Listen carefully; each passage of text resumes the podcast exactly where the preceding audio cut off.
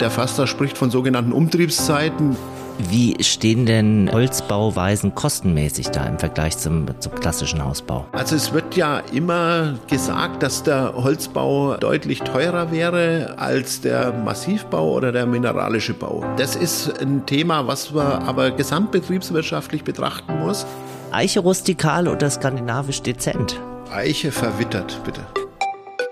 Glücklich Wohnen, der Buwok Podcast.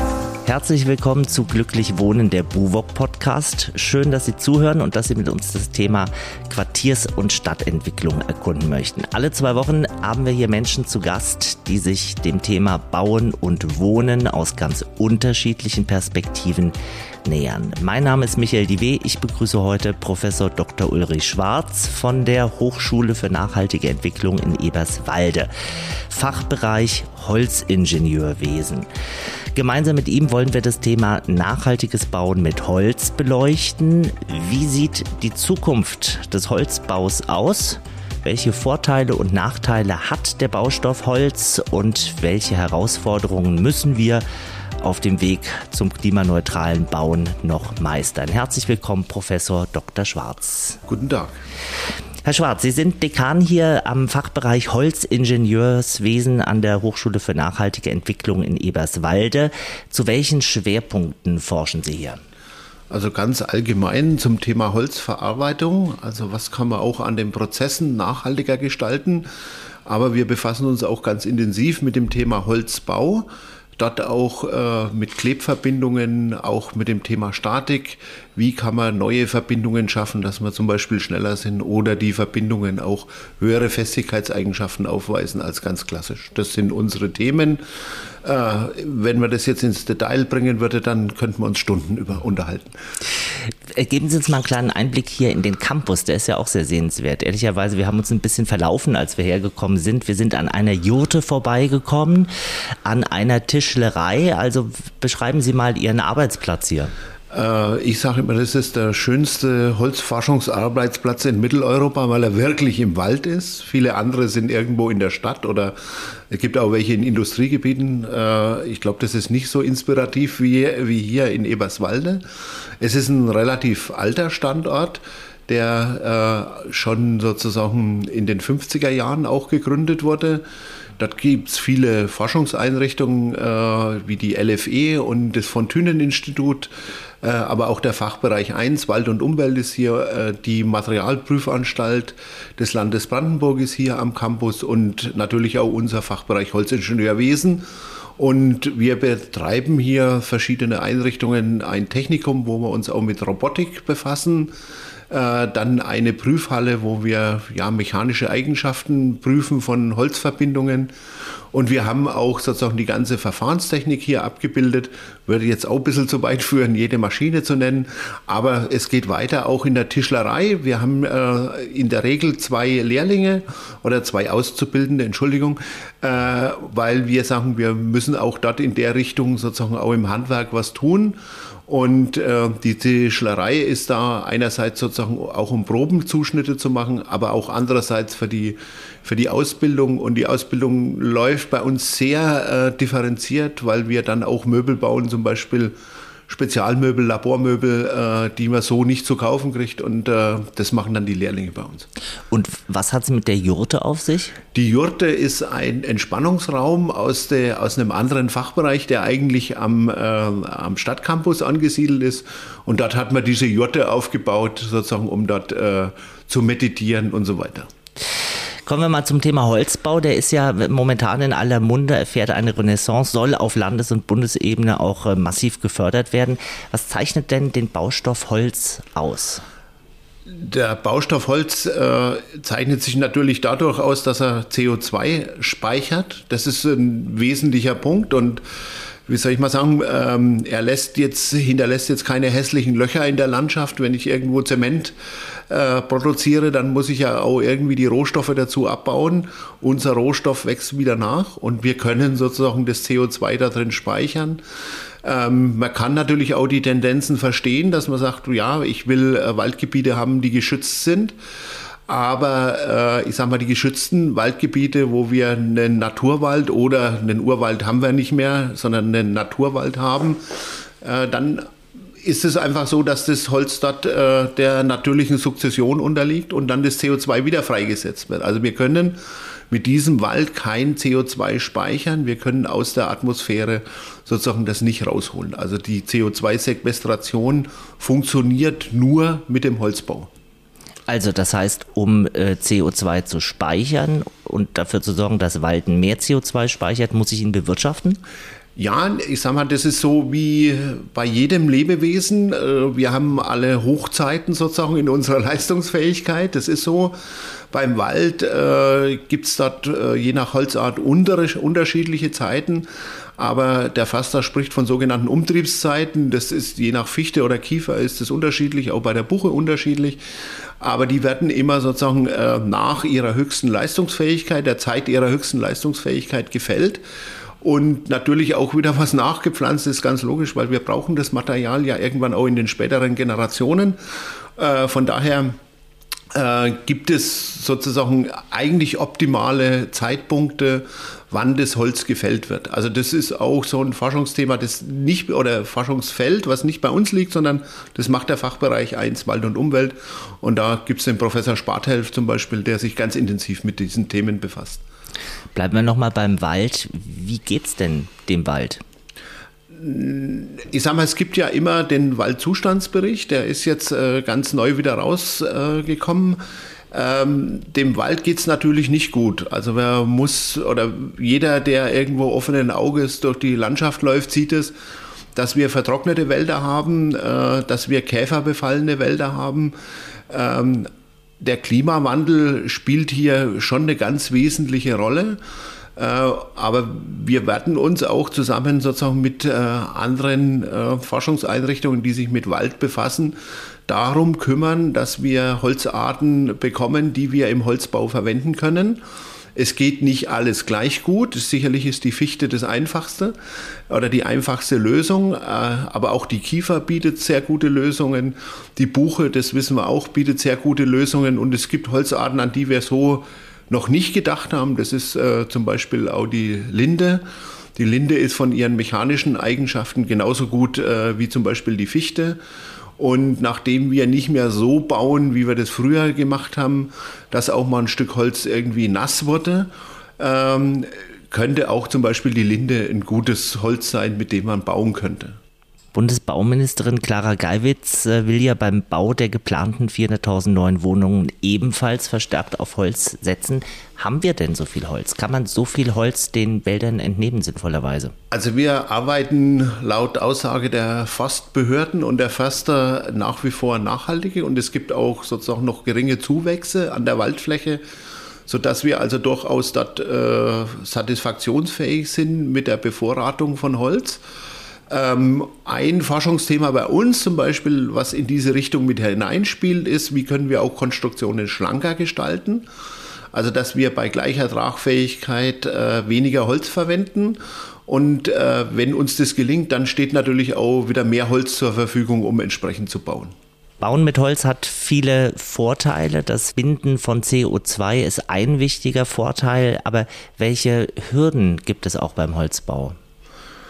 Also die Branche ist meines Erachtens dort äh, in den letzten Jahren sehr gut vorangekommen, weil wir haben ja immer das Problem gehabt, was eigentlich sehr emotional ist, äh, das nennt sich Brandschutz.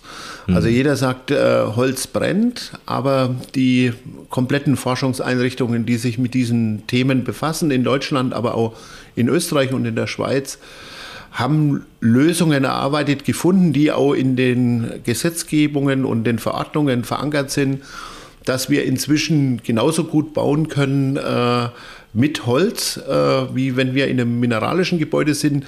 Wir haben einfach, wie soll ich mal sagen, andere Bautechniken, die wir dort äh, umsetzen müssen. Und von daher äh, gilt dieses Argument, äh, Brandschutz und Holz äh, funktioniert einfach nicht mehr. Also von der, vom Wettbewerb funktioniert es mhm. ja nicht mehr. Äh, wir können das genauso sicher machen wie auch ein mineralisch gebautes Haus, keine Frage. Etwas anders bei den Hochhäusern, dort äh, sind wir noch nicht so dabei. Aber wenn man sich vor Augen führt, dass ungefähr 80 Prozent der Bevölkerung in Mitteleuropa in äh, vier bis sechs Geschossen wohnen, dann ist es eigentlich auch unser Markt. Ich sag mal, die, die Holzhochhäuser, die gebaut werden, sind sicherlich Highlights. Daraus kann man auch viel lernen. Aber die Masse, um CO2 zu sparen, passiert nicht im Holzhochhaus, sondern das passiert zwischen vier und sechs Geschossen. Hm, trotzdem, wenn wir jetzt mal an die Extreme denken oder das, was möglich ist im Bereich Holzhäuser, was wären da so Beispiele, wo Sie sagen, das müsste man sich eigentlich mal angucken, das ist spannend? Ähm, ich sag mal, wo noch relativ wenig dazu gearbeitet wird, wo wir aber in Eberswalde auch äh, unterwegs sind dazu, das ist das ganze Thema Bauklimatik. Ähm, ich wohne selber in einem Holzhaus und äh, ich freue mich jedes Mal wieder, wenn ich von der Dienstreise oder auch aus dem Urlaub zurückkomme, weil dieses Klima da drin sehr ausgeglichen ist und äh, man hat äh, Oberflächentemperaturen, äh, die dem Menschen sehr nahe oder sehr entgegenkommen, nicht sehr nahe, sondern sehr entgegenkommen. Und diese Thematik ist noch relativ unerforscht, äh, wo man sagt, okay, diese ganze ganzes Thema Bauklimatik, wie fühlt sich der Mensch wohl und wie kann ich das auch messen, wie kann ich das reproduzierbar äh, darstellen, das ist ein großes Thema. Auch die ganze Lüftungstechnik, wie viel äh, wie viel Luftumsatz findet in so einem Raum statt. Wir haben auch selber bei uns hier an der Hochschule Räume vermessen und wir wissen, dass die äh, Studierenden sich im Holzhörsaal deutlich besser fühlen als im Betonhörsaal. Ganz konkret, wie messe ich dieses Wohlbefinden? Äh, man misst eine Strahlungstemperatur. Das ist sozusagen äh, jeder Gegenstand, auch äh, wenn wir den Menschen als Gegenstand betrachten, steht in einem energetischen Austausch. Das sind einfach sozusagen äh, ist Wärmeenergie. Und wenn äh, meine Wärmeenergie höher ist als, äh, oder meine Oberflächentemperatur höher ist als die Wand, dann strahle ich sozusagen Energie, Wärmeenergie an die kalte Wand. Und dann empfinde ich das als kalt. Ich sage mal, genauso ist es umgekehrt. Das ist äh, wie wenn man direkt in der Sonne steht, dann hat man einen ganz großen Strahler gegenüber. Dann äh, fühlt man sich irgendwann verbrannt. Und deswegen braucht man dann Gleichgewicht. Äh, das darf durchaus äh, etwas über der Körpertemperatur oder Körperoberflächentemperatur liegen oder drunter. Dann fühlt man sich dort wohl. Und es kommt äh, der Aspekt der Luftfeuchtigkeit dazu und äh, die Strömungsgeschwindigkeit der umgebenden Luft. Diese drei Größen misst man dort letztendlich und kann dann eine Behaglichkeit äh, feststellen. Also wenn man sagt, Holz ist ein warmes Material, fühlt sich angenehm an, man kann es messen. Ja, das kann man, also man kann die Behaglichkeit messen. Was sind weitere Vorteile von Holz als Werkstoff im Hausbau? Also die, die, große Thema, wo wir auch sozusagen am Anfang stehen, das ist einfach diese Rezyklierbarkeit, wenn wir immer von Kaskadennutzung sprechen. Äh, zum Beispiel Weiterverwendung, das beschreibt sozusagen, dass ich zum Beispiel einen Balken in seiner Funktion weiterverwende äh, oder äh, äh Wiederverwendung.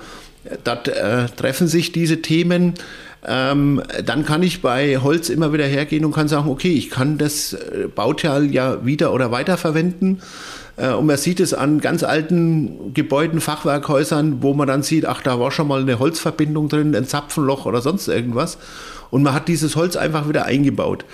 Ähm, wenn wir das weiterdenken, wir haben ja zurzeit auch viele geklebte Verbindungen, äh, man kann dann zum Beispiel hergehen und kann so einen Leimbinder, landläufig so ausgedrückt, ja, mhm. äh, kann man an der Klebefuge aufsägen und wieder zusammenkleben. Das funktioniert alles wieder. Und dann sind wir noch nicht in der Kaskadennutzung sozusagen eine Stufe tiefer, sondern ich sage immer, wir sind auf dem Podest geblieben, ja. Mhm. Und das muss unser Ziel sein.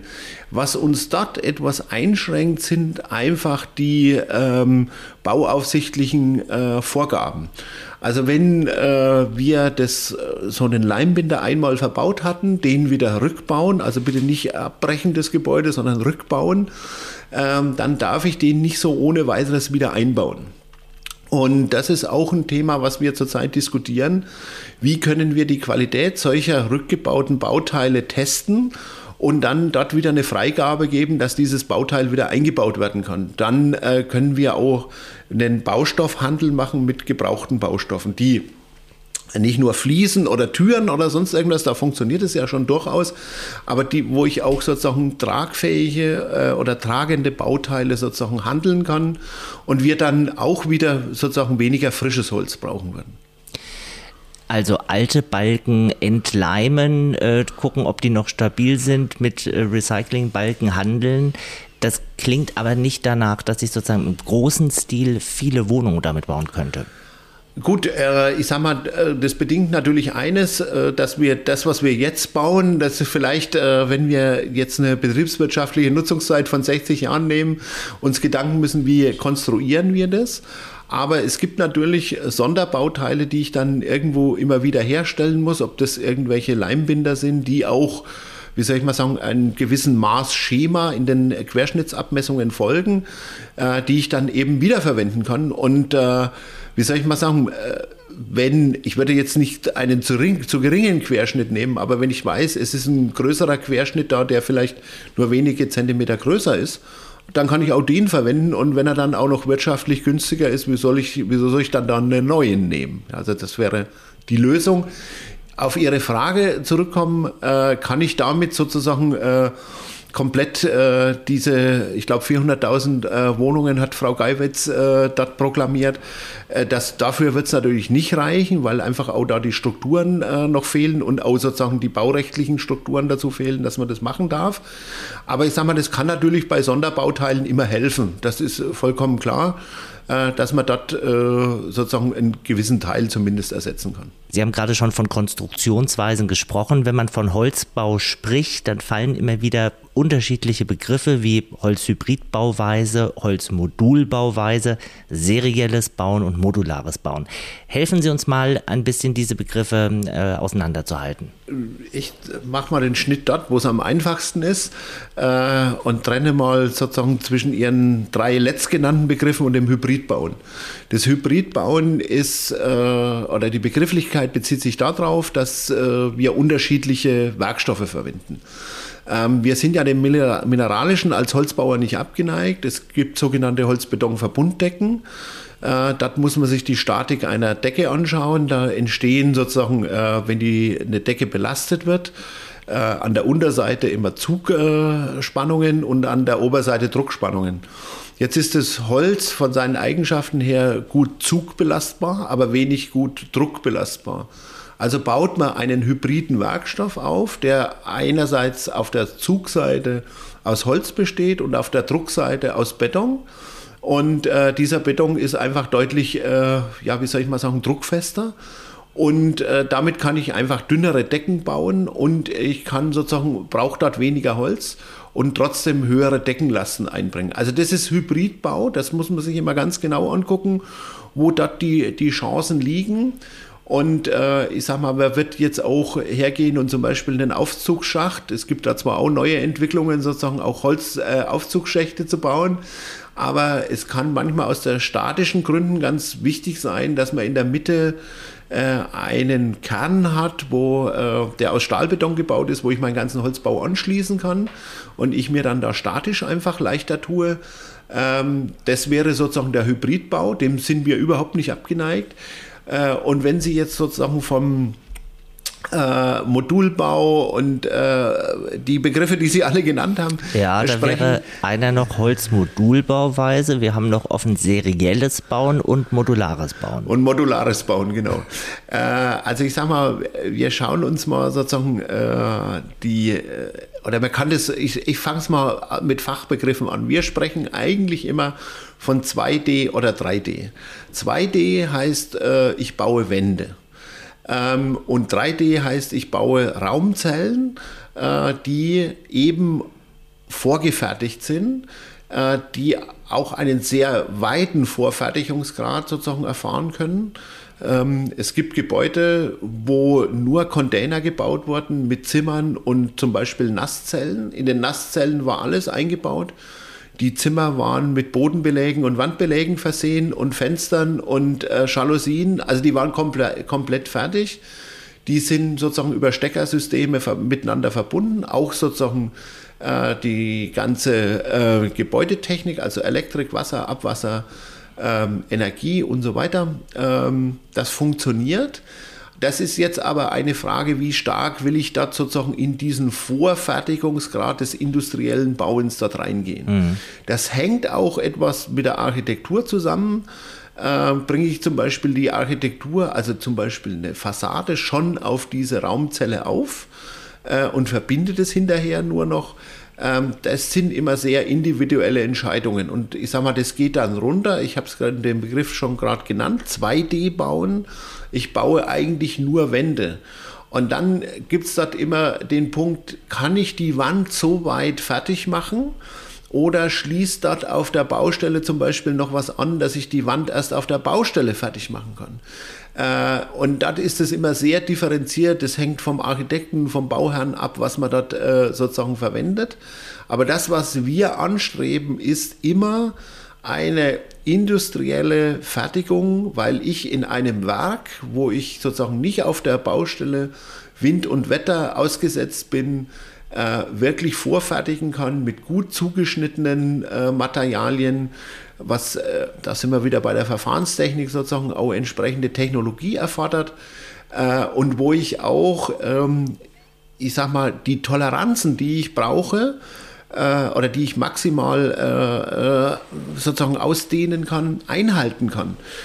Wir wissen zum Beispiel beim Brandschutz ist es ganz wichtig, dass es sozusagen keine äh, luftmäßigen Durchgänge gibt, äh, wo ich zwischen Geschossen oder zwischen Bauteilen sozusagen äh, Rauchgas mhm. durchtreten kann, äh, weil sich sonst der Brand dort fortsetzt. Und das kann ich natürlich sehr gut mit einer industriellen äh, Fertigung äh, herstellen. Auf der Baustelle ist es eher immer schwierig, da will ich meine Kameraden Zimmerleute nicht, wie soll ich mal sagen, schlecht machen, aber manchmal ist es halt auf der Baustelle, ist es kalt und hässlich und dann wird auch mal etwas schneller gearbeitet, um es mal so auszudrücken. Wie stehen denn ähm, Holzbauweisen kostenmäßig da im Vergleich zum, zum, klassischen Hausbau? Also es wird ja immer gesagt, dass der Holzbau äh, deutlich teurer wäre äh, als der Massivbau oder der mineralische Bau. Ähm, das ist ein Thema, was man aber gesamtbetriebswirtschaftlich betrachten muss.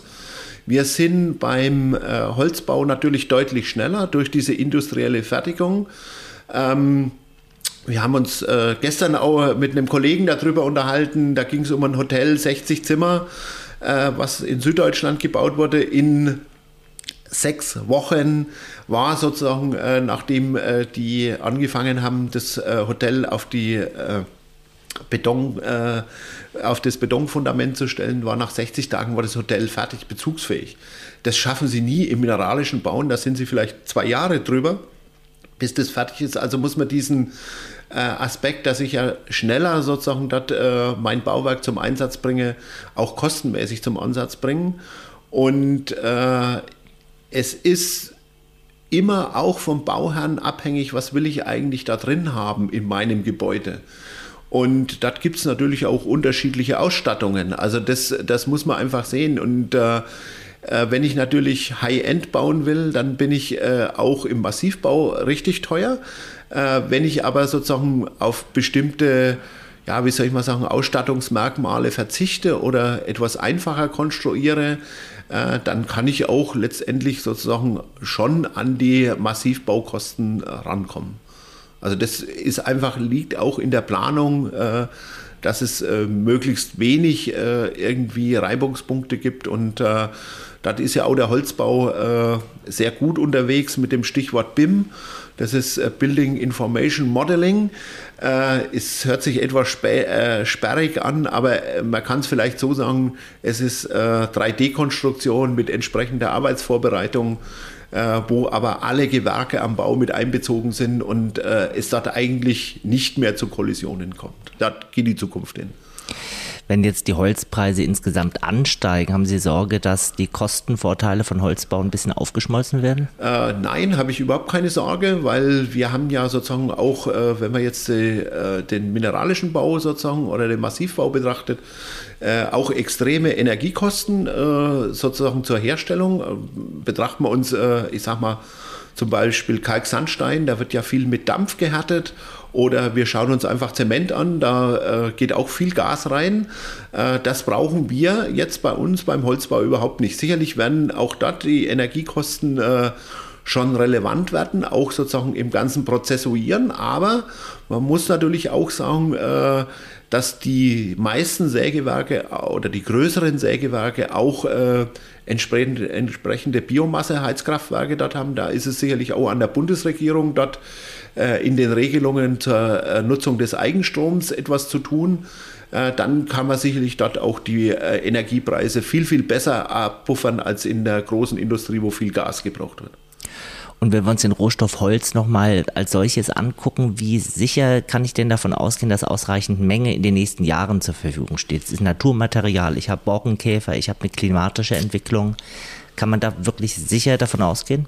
Also wir können sicher davon ausgehen, wir brauchen einen Umgang mit diesen Kalamitäten, wie sich ja sozusagen die Katastrophe bei uns in der Branche heißt. Äh, ein Aspekt, äh, was man in den letzten Jahren beim Borkenkäfer nicht beachtet hat, ist, äh, dass man das Holz möglichst schnell sozusagen äh, erntet.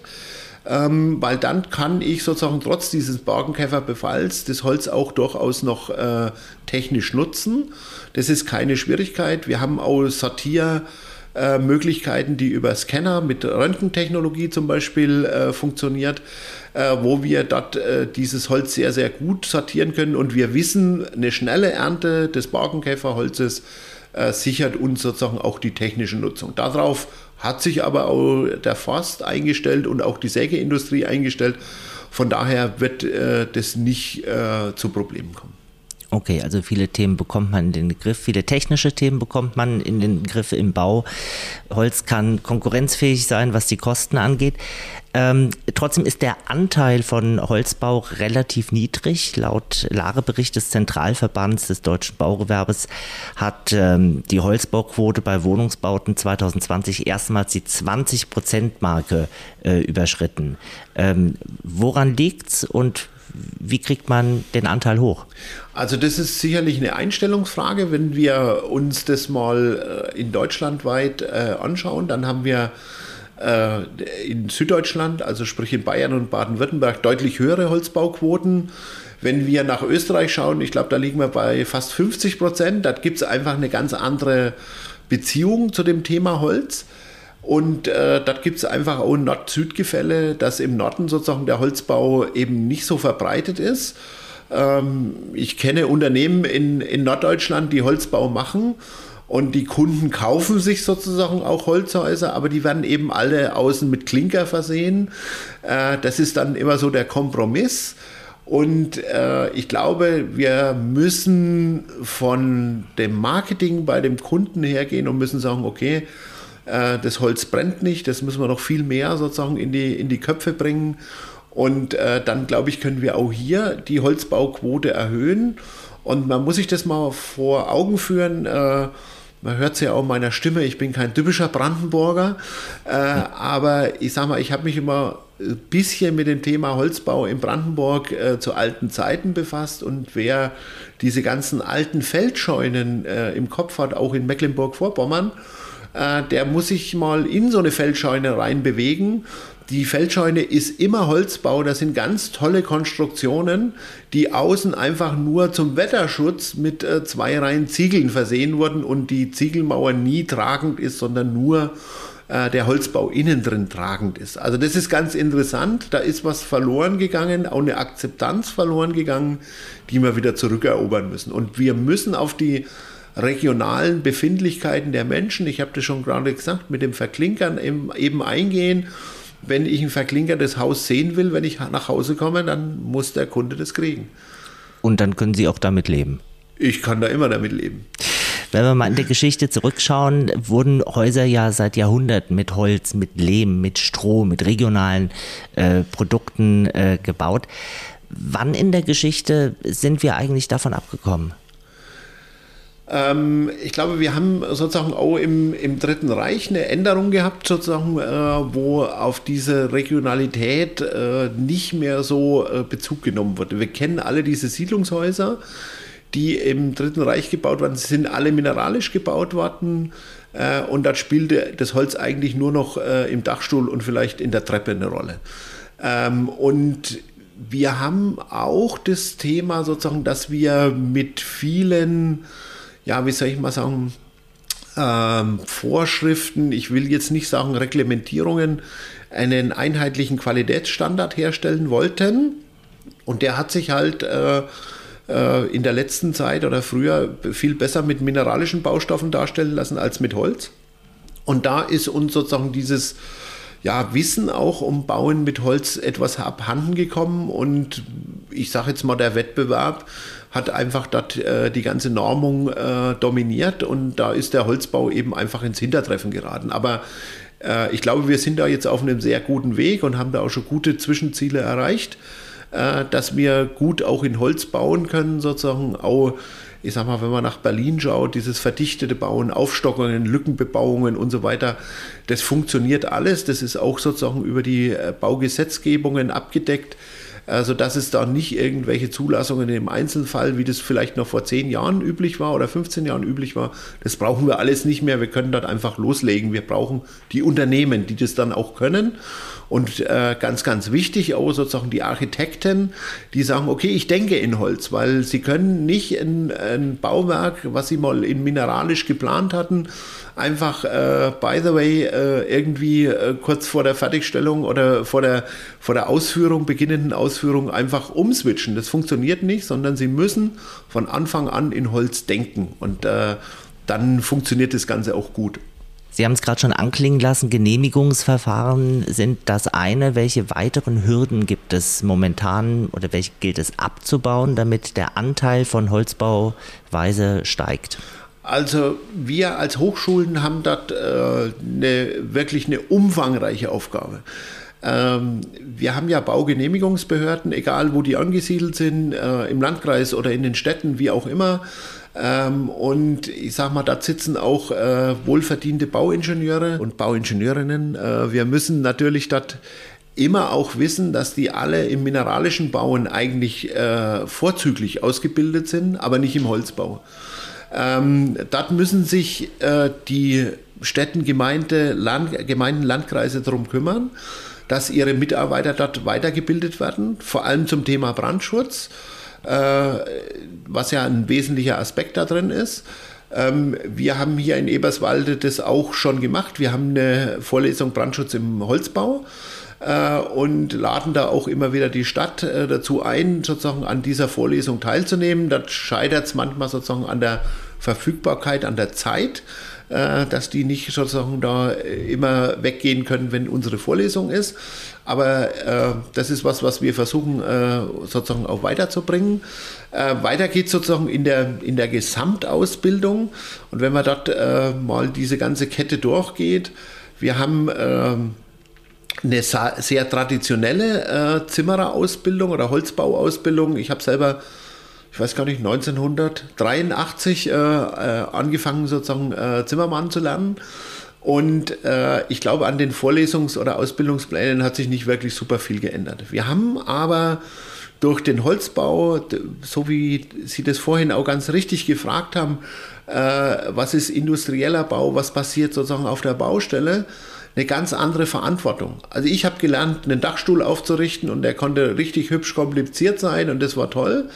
Aber wir haben uns nie mit Kabeldurchführungen, mit Brandschutz, äh, mit äh, Abwasserleitungen, wie bringe ich die durch eine Holzbaudecke äh, durch, haben wir uns nie in der Lehre befasst. War damals auch nicht notwendig, aber das muss jetzt einfach Bestandteil auch der Ausbildungspläne werden. Ähm, ich sag mal, da kann man immer nur versuchen, das entsprechend vorwärts zu bringen. Wie das dann sozusagen in den Handwerkskammern und in den entsprechenden Gestaltern, äh, die die Lehrpläne machen, dort ankommt, das dauert. Also das ist einfach eine zeitliche Aufgabe. Was wir auf Ingenieursebene machen hier in Eberswalde, wir stellen jetzt auch äh, zum nächsten Wintersemester unser Curriculum um und auch andere Hochschulen machen das äh, wo wir sozusagen für die Absolventen unserer Vertiefungsrichtung Holzbau, die wird dann später Hochbau heißen, äh, dass die vorlageberechtigt sind. Also das, was ein Architekt kann, für die Planeinreichung äh, beim Bauantrag, da sind unsere Absolventen dann berechtigt. Und die kennen sich natürlich dann mit Holzbau aus. Die wissen, was bedeutet Bauphysik im Holzbau und so weiter. Ähm, jetzt ist die Situation so, dass äh, die Leute, die bei uns diese Vertiefung Richtung Holzbau machen, ich drücke es jetzt mal etwas plakativ aus, am Freitag verteidigen die ihre Abschlussarbeit und am Montag sitzen sie schon in dem Bauplanungsbüro. Also wir haben überhaupt keine Probleme, unsere Absolventen da irgendwie wegzubringen, äh, sondern die werden uns eher aus den Händen gerissen. Bei guten Leuten, die wir gerne vielleicht nochmal zum Master bringen würden, äh, dann lockt einfach die Industrie mit Geld und wir haben keine Chance mehr. Äh, das ist so. Ähm, was bedeutet das aber sozusagen für die, für die weitere Ausbildung? Also wir müssen wenn man es jetzt vielleicht auch mal auf Brandenburg bezieht, auch dort gibt es sozusagen ein Nord-Süd-Gefälle, eine, eine Initiative bringen, dass wir den Holzbau auch in der, in der Ausbildung weiterbringen, äh, dass wir die entsprechenden Berufsschulen und überbetrieblichen Ausbildungszentren sozusagen auch auf diesen Stand bringen. Ähm, es ist sicherlich gut, wenn jemand sozusagen äh, einen Gradspann mit Hexenschnitt abbinden kann. Äh, das ist auch toll, die Konstruktion, keine Frage, aber das macht letztendlich eigentlich auch die Abbundmaschine. Ja? Also ähm, man muss wissen, was das ist, aber man muss das nicht unbedingt immer herkonstruieren können. Das muss nicht sein. Von daher müssen wir die Ausbildungsinhalte verschieben und auch sozusagen, äh, ich sag mal, diese Meisterausbildung entsprechend nochmal äh, etwas aufmöbeln, äh, dass es dort weitergeht. Was sind denn Ihre Ausbildungsinhalte bezüglich der Rohstoffe? Für uns äh, ist jeder biobasierte Rohstoff äh, wesentlich. Ähm, ich sag mal, natürlich befassen wir uns gerne, äh, sehr gerne mit, mit Fichte, Kiefer, also die klassischen äh, mhm. Materialien.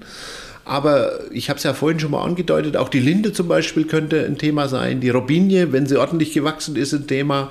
Die Buche ist ein Thema, mit der wir bauen können. Ich sag mal, im Fassadenbereich können wir sehr gut mit Eiche arbeiten. Äh, dort gibt es viele Möglichkeiten. Womit wir uns auch befassen, hier forschungsmäßig, ist mit Bambus. Was kann man mit Bambus machen? Okay. Da muss man immer aufpassen, sozusagen, Bambus ist kein Holz, Bambus ist ein Gras. Äh, und wenn wir uns das Holz anschauen, dann hat das Holz sozusagen in alle drei Hauptrichtungen eine gewisse Festigkeit. Der Bambus hat sozusagen in Längsrichtung äh, viel, viel bessere Festigkeiten als unser Holz. Aber quer zur Faser hat der Bambus nahezu keine Festigkeit. Der hält halt mal so zusammen. Mhm. Aber bitte keine Belastung quer dazu draufbringen. Ähm, das ist für uns, äh, würde uns in der Konstruktion sozusagen sehr äh, fordern, wo man auch sehr saubere Konstruktionen machen muss. Äh, wo ich mich nicht auf irgendwelche Querzugfestigkeiten sozusagen verlassen kann. Aber äh, es ist natürlich auch immer die Frage, ist Bambus bei uns wirklich ein Thema? Äh, ich sag mal, wir wollen natürlich nicht einen Klimawandel so haben, dass äh, der Bambus wie in Südamerika oder in Indien wächst. Wir haben diese Forschungsarbeiten, von denen ich gerade gesprochen habe, in einer äh, Ko Kooperation mit indischen Forschungseinrichtungen gemacht, wo ich äh, im, äh, im, Norden von Delhi oder ja, es sind einige hundert Kilometer nördlich von Delhi, äh, in Dehradun, da gibt es einen Bamboo Garden. Äh, und äh, da haben die, ich glaube, 80 Prozent aller Bambussorten, die es gibt. Äh, und dann gibt es dort Bambusarten, die 40 Meter hoch wachsen und so weiter. Also es ist äh, schon ein interessantes Material, aber wollen wir jetzt zum Beispiel Bambus nach äh, Mitteleuropa oder nach Europa importieren, um hier mit Bambus zu bauen? Äh, da mache ich jetzt mal ein Fragezeichen dahinter. Nennen Sie uns doch mal drei besonders sehenswerte oder erlebenswerte Referenzprojekte im Bereich Holzbau. Deutschland, Ausland? Wie, wie Sie wollen. Wir verlinken das in den Show Notes. Okay, und, ähm, gut. Äh, es gibt äh, das, was ich immer den Studierenden auch zeige, weil ich mich intensiv mit dem Thema Klebetechnik befasse, das äh, Centre Pompidou in Metz. Äh, das ist äh, eine Außenstelle des Centre Pompidou in äh, Paris.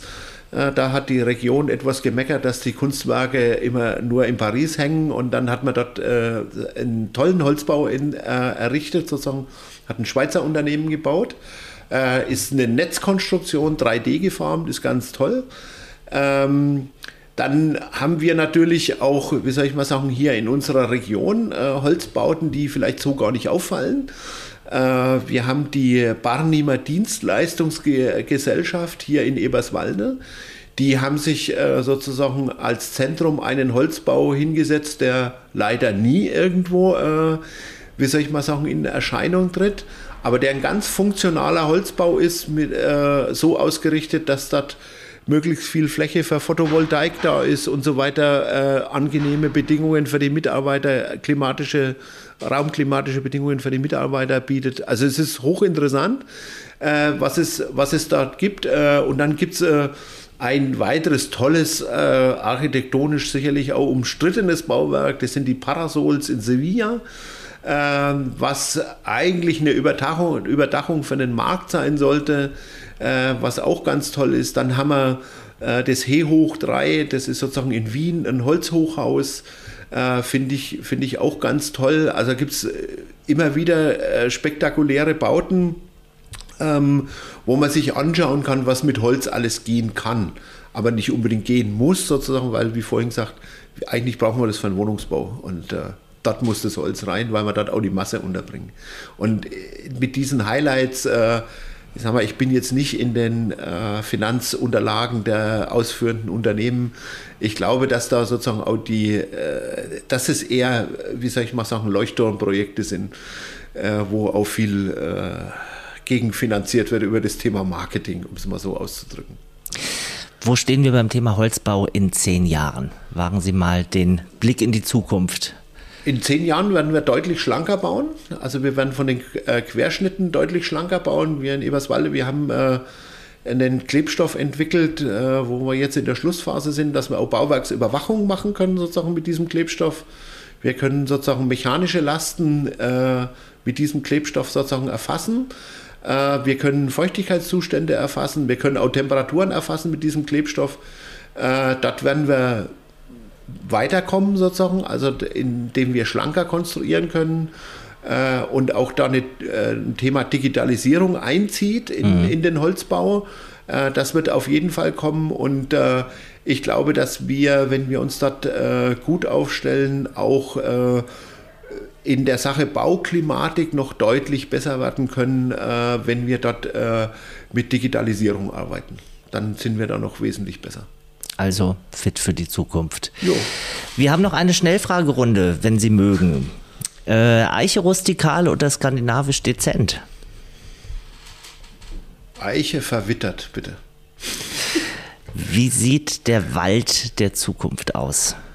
Der Wald der Zukunft wird so sein, dass wir äh, eine nachhaltige wirtschaftliche Nutzung des Waldes haben, neben äh, Naturwäldern. Äh, Urwälder gibt es ja bei uns nicht mehr, weil wir haben ja keine unbearbeiteten Waldgebiete mehr. Wenn man jetzt zum Beispiel im Bayerischen Wald guckt oder so irgendwo, äh, das sind auch nur Naturwälder, die irgendwann mal vielleicht zum Urwald wieder werden. Aber da wird es sozusagen ein Gleichgewicht geben äh, genauso wie in der Landwirtschaft müssen wir ja auch sozusagen äh, unseren Boden landwirtschaftlich nutzen. Äh, wir, glaube ich, sind der Landwirtschaft da ein Stück weit voran, weil wir den Boden und das Holz nachhaltig nutzen und das über lange Zeiten sozusagen dort äh, tun und äh, die Förster dort mit viel Weitblick arbeiten müssen. Äh, ein Punkt noch, das perfekte Quartier Sie wollen jetzt vielleicht Tegel-Projekt von mir hören oder zum Beispiel, auch, ja. Wie auch immer. Das, das perfekte Quartier ist, glaube ich, auch immer äh, ein Thema, wo ich sage, okay, ich habe eine städtebauliche Herausforderung. Also wie bringe ich dort Menschen zusammen? Äh, wie muss das organisiert sein? Was muss dort an Dienstleistungseinrichtungen, wenn man es mal so platt ausdrückt, äh, vorhanden sein, dass sich die Menschen einfach wohlfühlen? Und ich sag mal, das Holz kann das i-Tüpfelchen da drauf sein, dass die Menschen sich wirklich wohlfühlen, dass sie sich bauklimatisch wohlfühlen. Äh, ich glaube, da gehört äh, zu dem optimalen Quartier nicht nur der Holzbau dazu, weil ich drücke es jetzt mal platt aus, ich kann auch irgendwelche Kisten nebeneinander stellen und dann funktioniert das Quartier nicht, sondern da gehört viel, viel mehr dazu. Was wünschen Sie sich von der Immobilienbranche? Äh, von der Immobilienbranche wünsche ich mir sozusagen, dass es erstmal bezahlbare äh, äh, Wohnraum gibt für die, für die Bürger, die eben nicht in, äh, wie soll ich mal sagen, äh, einer sehr kommoden äh, finanziellen Situation sind. genauso wie beim Essen. Jeder Bürger hat auch, wie soll ich mal sagen, Recht auf Bio. Ernährung, das kann ich niemandem sozusagen absprechen, aber er muss es sich auch leisten können. Und so ist es genauso beim, beim Wohnen, ich sag mal, meine Frau und ich, wir haben ein eigenes Haus. Wir wissen auch, was da dran hängt an Arbeit.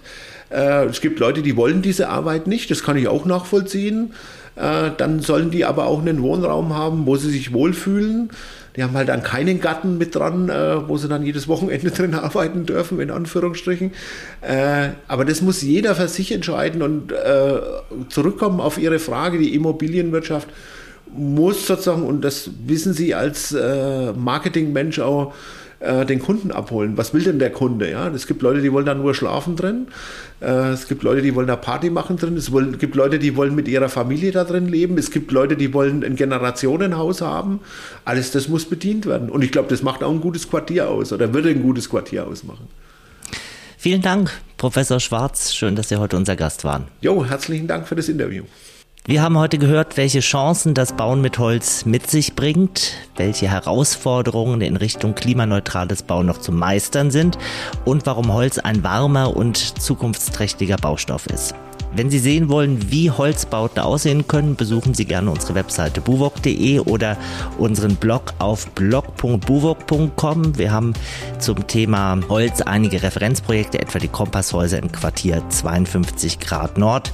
Das kann man sich da alles anschauen. Wenn Sie sich über die Hochschule in Eberswalde, über Herrn Professor Schwarz und seine Arbeit, Kollegen und Projekte informieren möchten, mache ich gerne Werbung für die Webseite hnee.de. Wir haben an ansonsten die weiterführenden Infos wie immer auch in den Show Notes verlinkt. Für heute verabschieden wir uns. Schön, dass Sie zugehört haben. Wir sind in zwei Wochen wieder da und würden uns freuen, wenn Sie uns abonnieren. Sie finden den Buwok Podcast auf allen bekannten Portalen und auf unserer Webseite buwok.de. Vielen Dank für heute, Professor Schwarz. Das war Glücklich Wohnen, der Buwok Podcast. Überall, wo es Podcasts gibt und auf buwok.de.